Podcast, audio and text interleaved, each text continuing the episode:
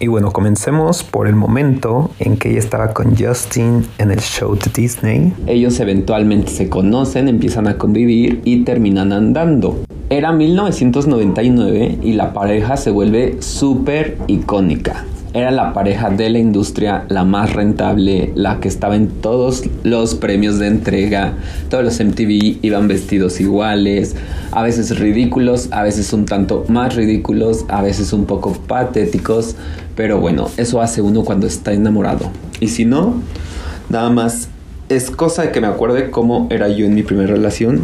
Y pues bueno, se acaban todos mis comentarios respecto a cómo llevaba Britney su relación con Justin. Eran un modelo a seguir como pareja, actuaron juntos en el Super Bowl, eran simplemente físicamente guapísimos y eran perfectos aparentemente. Las alfombras rojas, les repito, van siempre vestidos iguales y un día así, de la nada, de la nada, de la nada, terminan.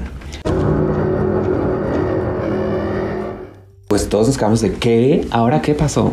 Terminan repentinamente y unos meses después sale una canción de Justin Timberlake llamada Cry Me a River.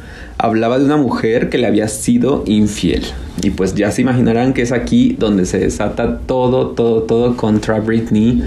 Se dice que ella le fue infiel con un bailarín de él mismo y se llama Wade Robson.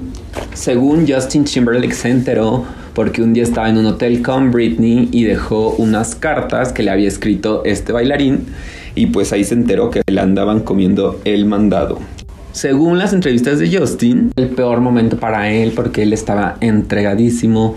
Ante ese momento dio a las cámaras la ilusión y nos dejó ver que él sufría mucho. Y a pesar de esto, Britney nunca habló, sino hasta después que sacó una canción llamada Every Time, donde se dice que abiertamente acepta que es dedicada hacia él y básicamente se disculpa por lo que hizo.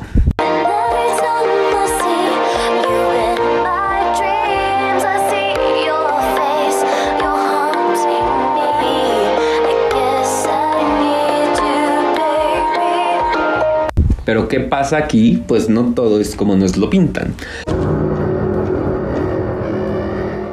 Hace unos días publicaron un, documental en el cual se revelaron muchísimas verdades que solamente se sabían por debajo del agua, pero creo que cada vez se está acercando más ese momento en que vamos a saber realmente qué fue lo que pasó, o al menos en ese eh, documental se dice que realmente ellos cortaron en ese entonces porque Justin Timberlake le había sido infiel tres veces antes.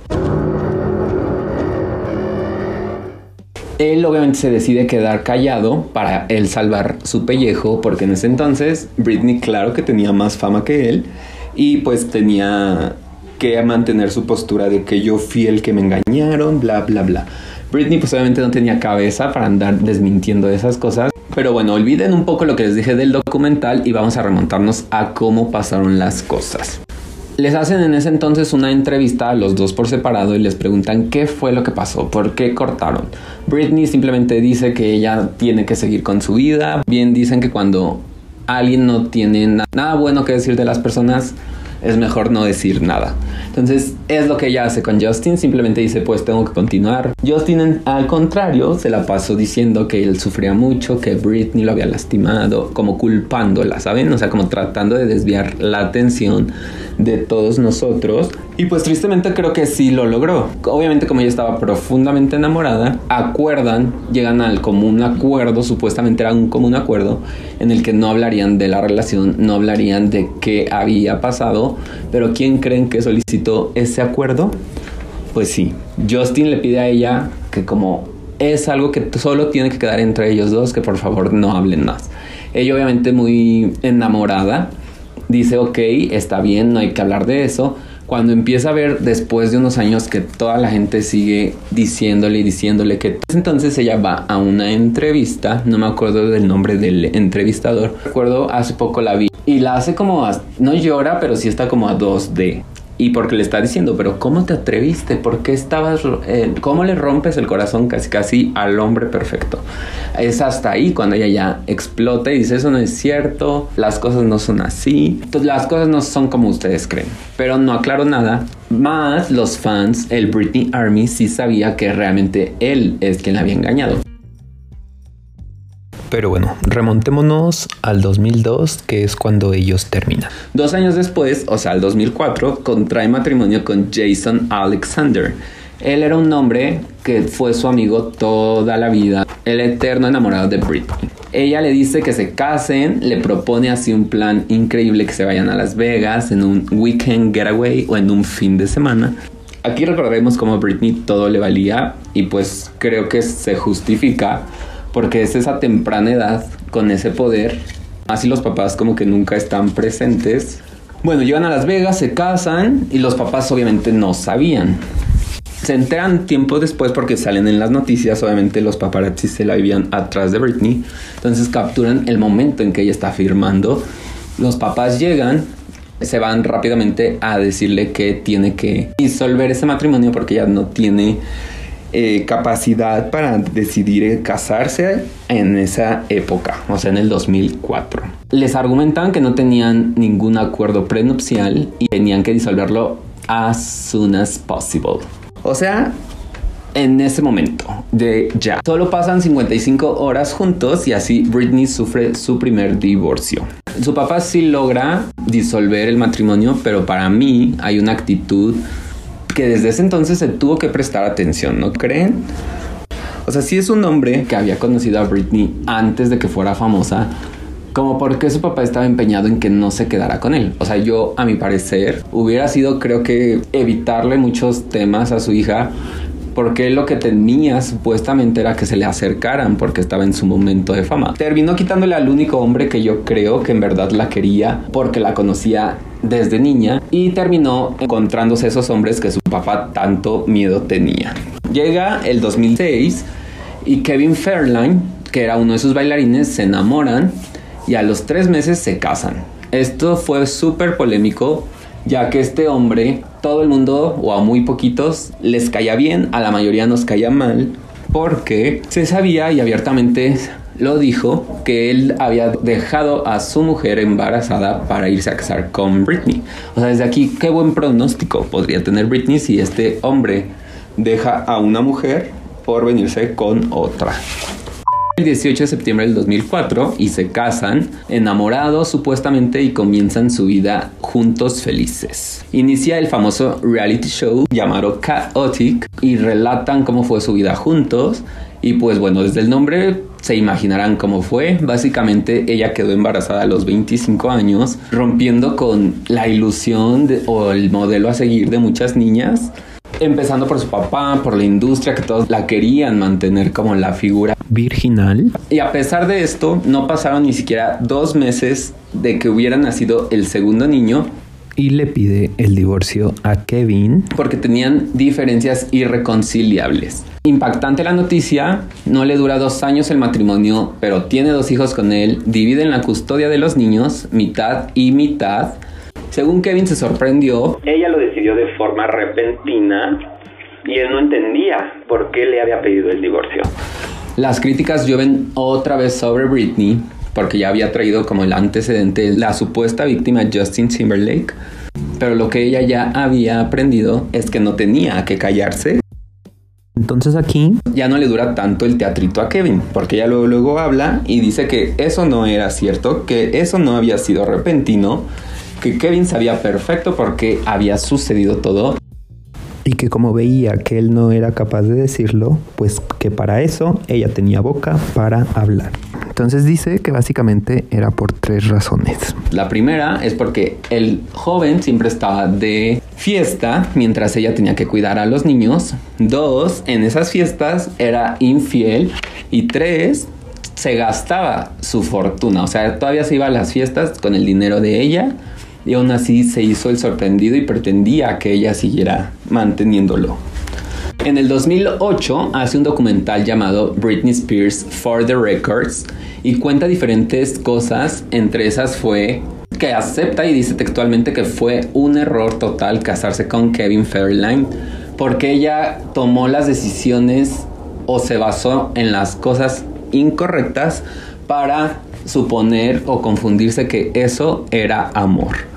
Cosas más complicadas también son externadas en este documental y básicamente con el dolor de mi corazón llegamos a lo que se le considera el declive al 100% de su carrera.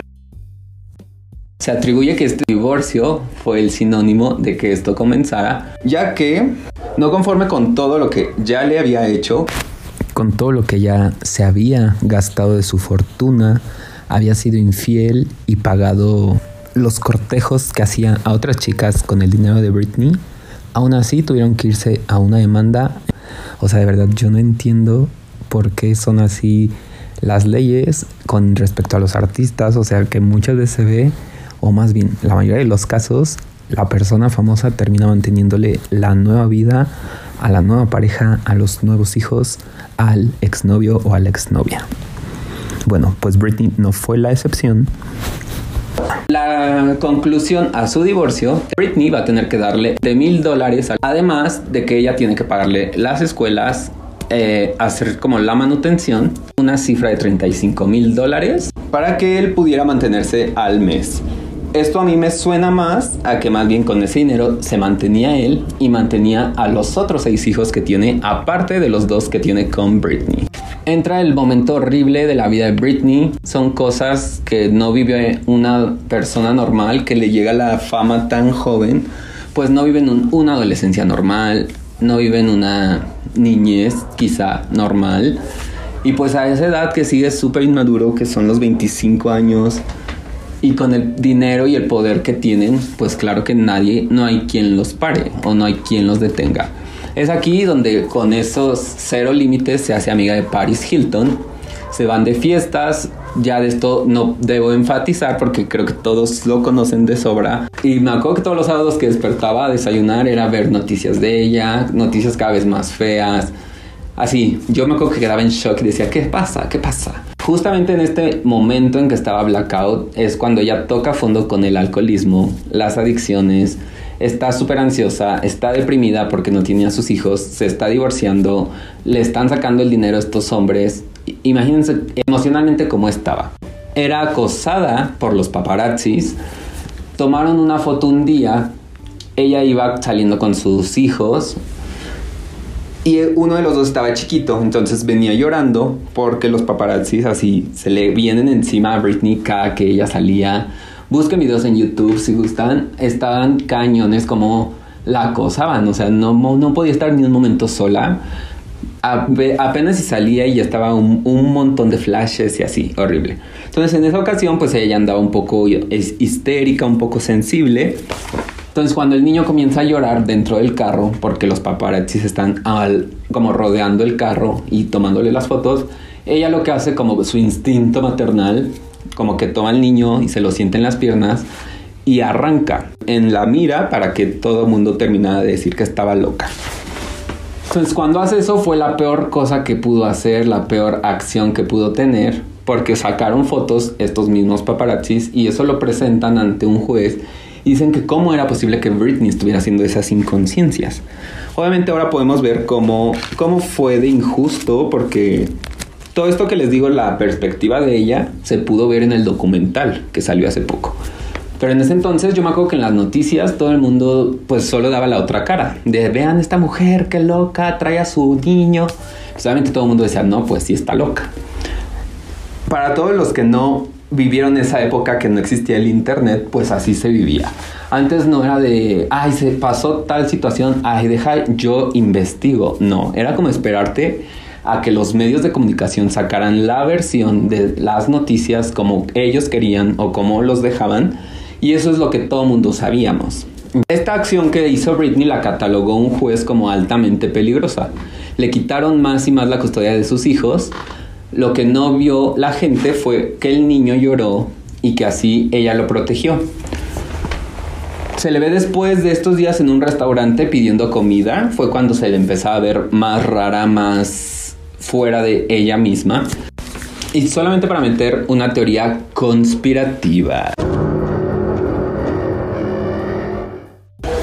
¿Se acuerdan cuando les dije que no eran las únicas teorías, las del episodio pasado, que relacionan o que se involucran con Britney? Bueno, pues justamente cuando vive ella este momento que los paparazzis la siguen, la, la acosan, ya no ella sabe cómo quitárselos de encima, pues eso ella lo representa o lo menciona en uno de sus videos. Cuando saca su disco El Film Fatal, hay una canción que se llama I Wanna Go, el cual comienza entrando a una sala de prensa justamente como que contesta de mala gana y al final como que les dice groserías a todos y se sale de la sala de prensa y corre. Bueno, este video es mi favorito para explicar porque tiene tantas cosas que solamente voy a explicar el inicio. Quiere expresar cómo se sentía. En que toda la gente la seguía, todos los paparazzis, ella sentía así las preguntas que le hacían. Por eso ese video inicia con preguntas tan tontas, tan absurdas, porque ella quiso proyectar que en el 2007, en, el, en la etapa del breakdown, es como ella percibía a los paparazzis. Brittany, can you confirm reports that you're pregnant with Brad Pitt's love child? That is false. It's quintuplets. Brittany, Brittany, does this suit make me look fat? Yes, it does. Is it true that you hate puppies? F you, F you, F you. You're cool. F you. I'm out.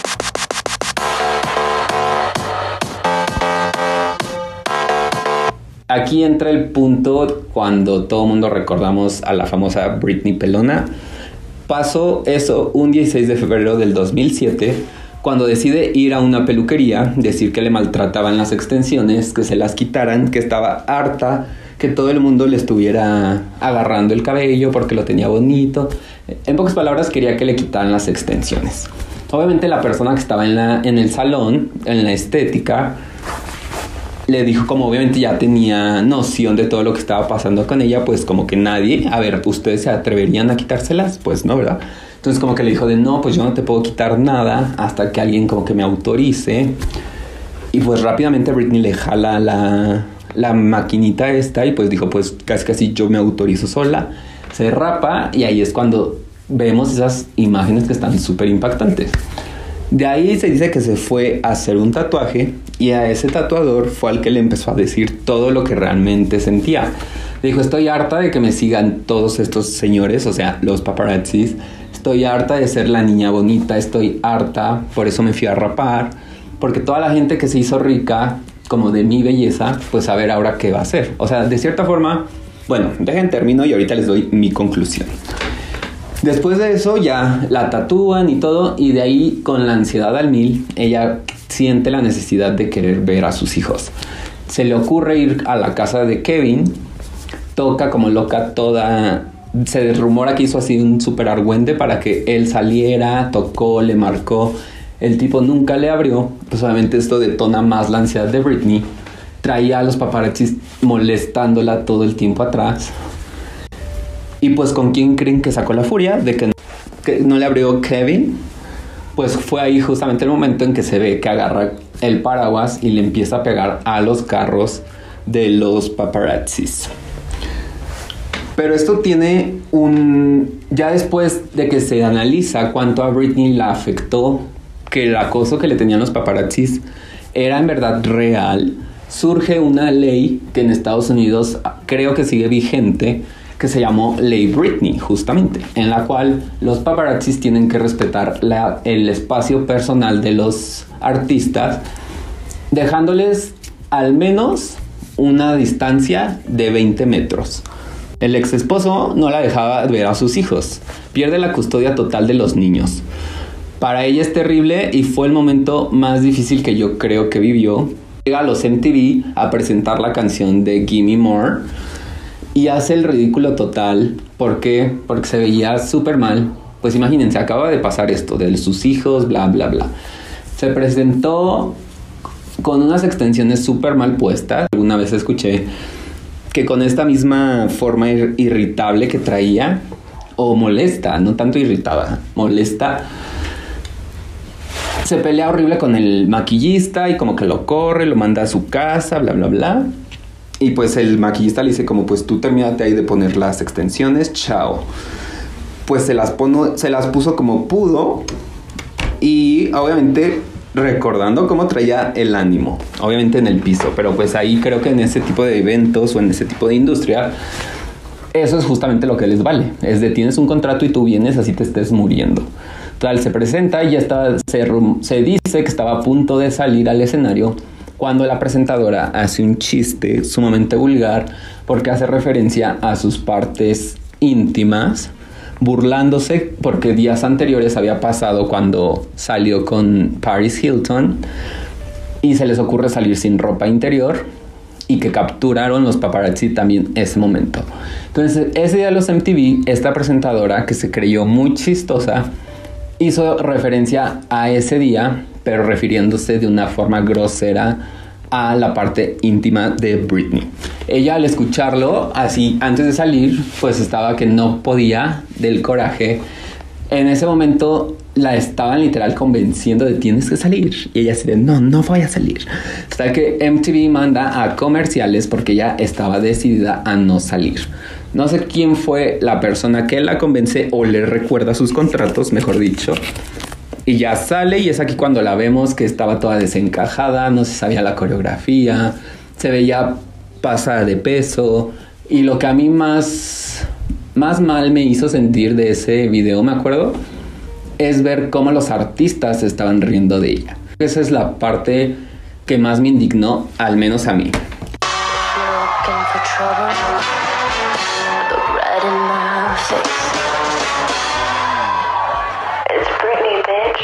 Dicen que en el 2009 un amigo fotógrafo recibió una carta en tercera persona de ella explicándole todo lo que sintió.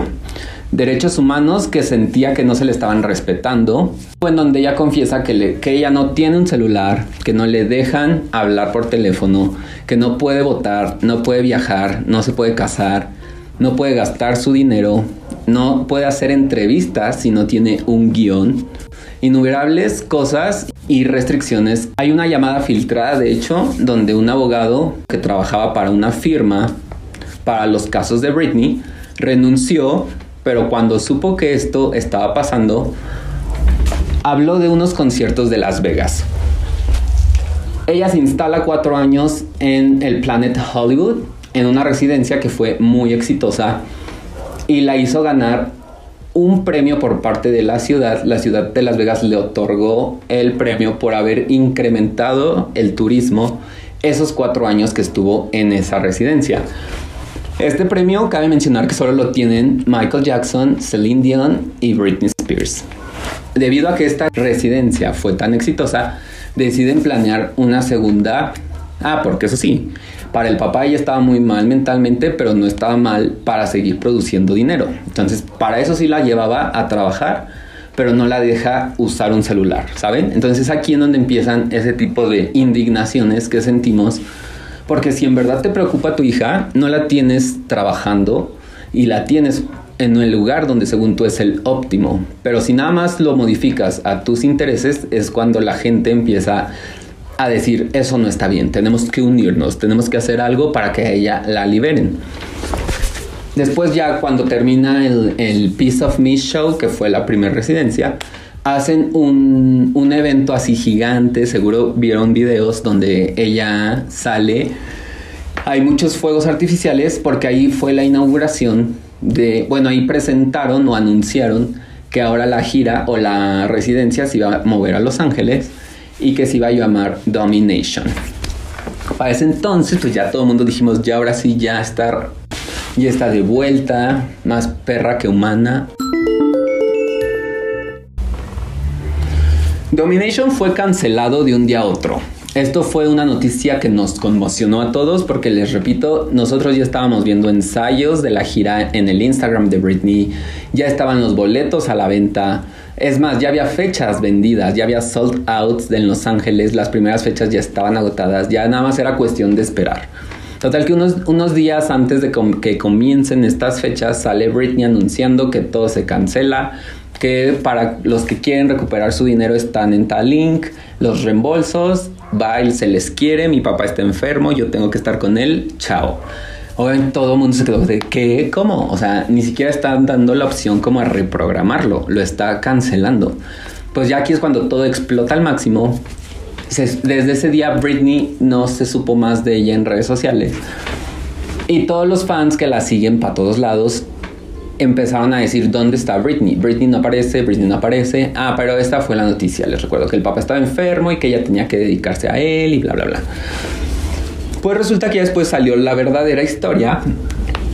Y mientras el papá estaba en este recuperándose de su salud, pues bueno, retomando los fans que les digo que la siguen a todos lados para cuando ella sale por sus Starbucks en la mañana y todas esas cosas, empiezan a ver que Britney no aparecía. Empiezan a preguntar en redes sociales, ¿dónde está Britney? ¿Dónde está Britney? Es ahí, no sé si recuerdan, cuando fingen que ella sale haciendo una carta donde dice que ella debido a su eh, salud que tenía su papá, la ponía ella muy mal y que tenía miedo de volver a caer en la depresión, tenía miedo de volver a raparse, entonces que ella por su propia voluntad se decidía internar 28 días en una clínica mental fingen una entrada, ella pasa caminando así, casi casi faltaba que era el, el Walk of Fame de, de Hollywood. O sea, fue algo muy irreal. Se interna y supuestamente a los 28 días sale igual por la misma puerta y todo bien y así. Pues lo que no, se, no, no esperaban era que todo esto ya no iba a ser creíble. ¿Por qué?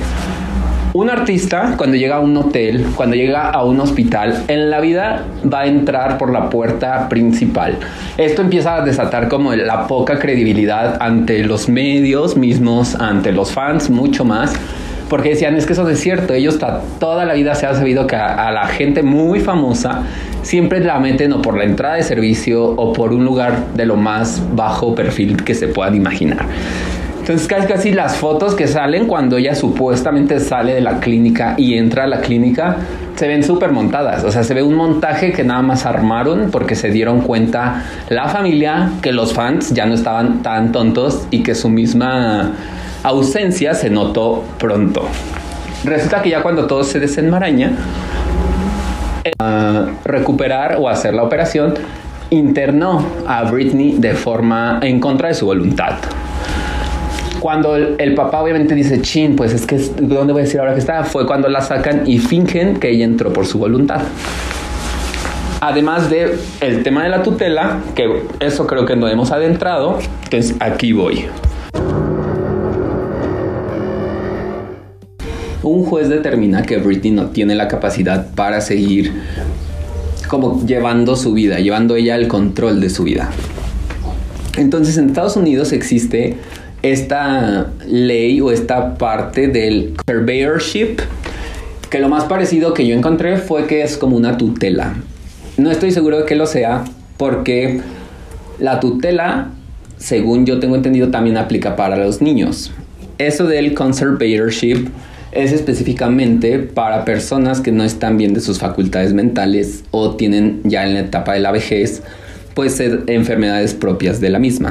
El papá es como el conservator o el tutor que ante la ley dice yo me voy a hacer responsable de ella, dénmela, este, no va a volver a pasar nada, como que se rape, como que conduzca con su hijo así, yo me haré responsable. Es aquí cuando él toma el control al 100% de las decisiones de Britney. Obviamente todos estábamos ajenos a qué tan estricto o a qué tan... qué tanto la violentó. Se dice que realmente Domination se canceló no porque el papá estuviera enfermo, sino porque descubrió que Britney ya no se estaba tomando el medicamento que le suministraban los médicos que el mismo papá le escogía. Britney mil veces le dijo como yo quiero escoger a mis médicos porque yo ya me siento bien, como que no confío tanto en los que tú me das. Y se dice que el señor le dijo, si no te tomas esas medicinas se va a cancelar la residencia. Pues Britney ya estaba a ese tal punto de, de sentirse harta que dijo, ok, pues que se cancele. Entonces, eso es lo que sucede. El papá nunca está internado. Ahí los fans nada mensos empezaron a decir, pero el papá no se ve enfermo. El papá nunca se internó. Entonces, aparentemente, mientras él estuvo enfermo, a cargo de Britney quedó una señora que se llamaba Judy Montgomery. Tomó el puesto de mientras se recuperaba el papá. Sin embargo, Britney nota la forma entre ambas personas de llevar el conservatorship.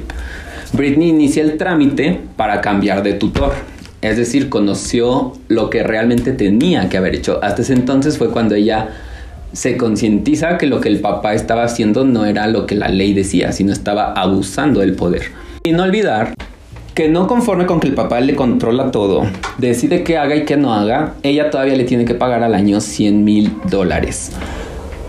Y pues aún con todas estas prestaciones que tiene en su trabajo el señor, Britney termina de perder aún más el porcentaje que tenía de custodia sobre los niños porque un día estaban con ella en su casa, el señor se pone histérico porque recordarán que era alcohólico, entonces se dice que nunca ha logrado superar o rehabilitarse. Entonces que tiene unos ataques horribles de, furia y, todo horrible. Pues. Entonces que uno de los niños se pelea con él, se va a encerrar al baño para evitar como que lo golpee. Y el señor para pronto rompe la puerta cuando el niño obviamente va a la casa del papá, le cuenta y este señor para que le suban la pensión va a demandar a Britney. Britney le tiene que pagar más dinero y aparte pierde la custodia aún en un porcentaje mayor sobre los niños. Lo que a mí más me impacta de todo esto es que cuando comienza aquí el movimiento del Free Britney, es porque se dan cuenta de eso. Se dan cuenta que Britney no era quien manejaba sus redes sociales porque ni siquiera ella tenía derecho a un celular. Entonces cuando a mí me impresionó que la mamá también utilizó la playera que era el hashtag Free Britney, fue cuando dije, pues es que esto sí debe ser cierto. O sea, una mamá no se va a poner a... O sea, si están divorciados los papás, es un hecho. Pero cuando la mamá, creo que, bueno, a mí eso me dijo, ahí sí es algo real. Britney ahora asegura que su papá la ha obligado a tomar fármacos cuando ella ya no lo pedía. Contrataba a los doctores para que le ayuden a mover a Britney, pero obviamente el papá los escogía.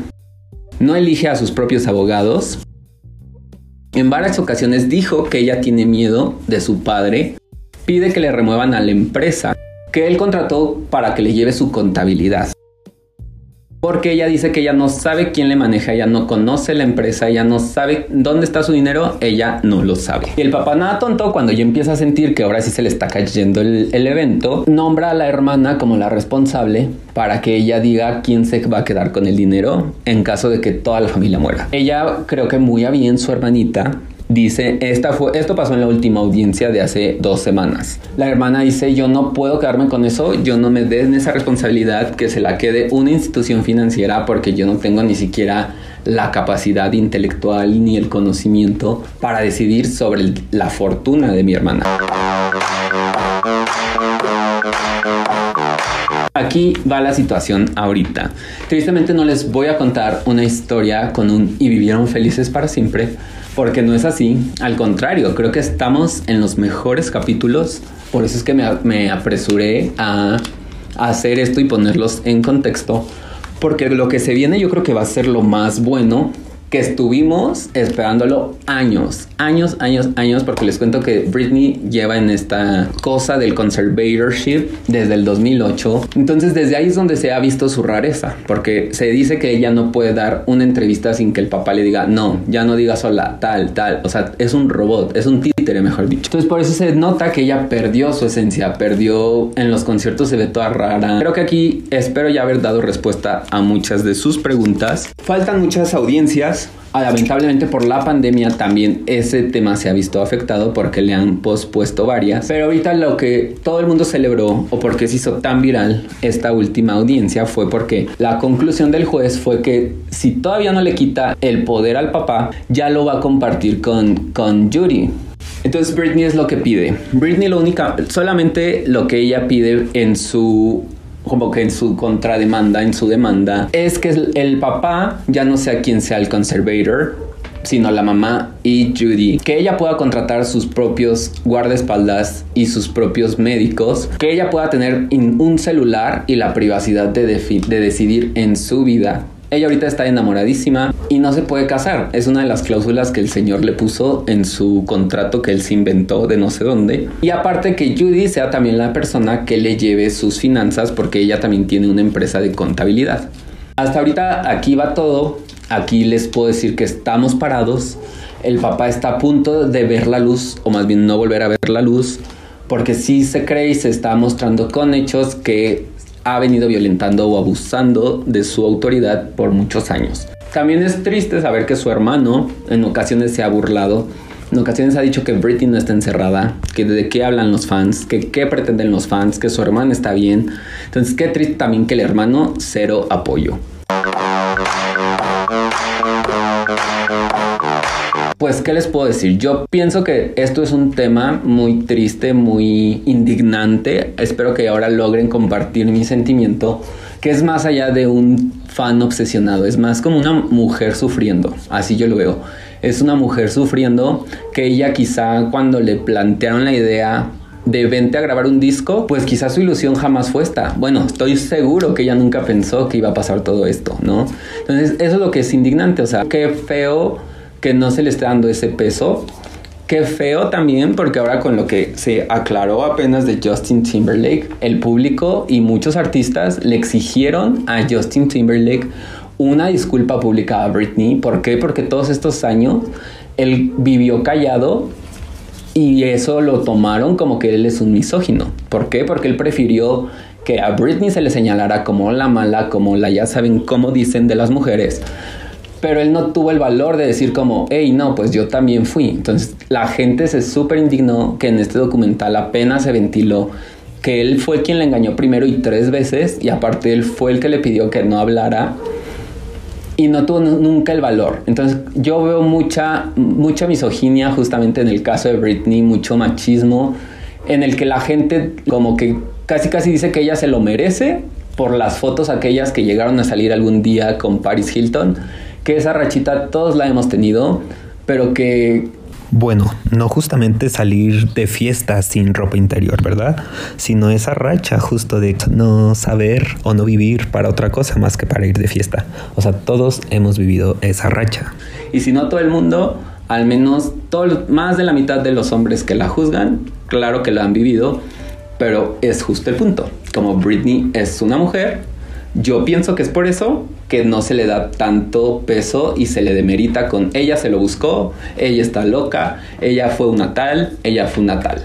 Y bueno, básicamente hasta aquí va la historia. Aquí tienen lo más importante, lo que tiene más relevancia en la historia de Britnology. Gracias a los que llegaron hasta este punto del episodio. Y solo por eso les voy a dejar el último dato, el último chisme del tema.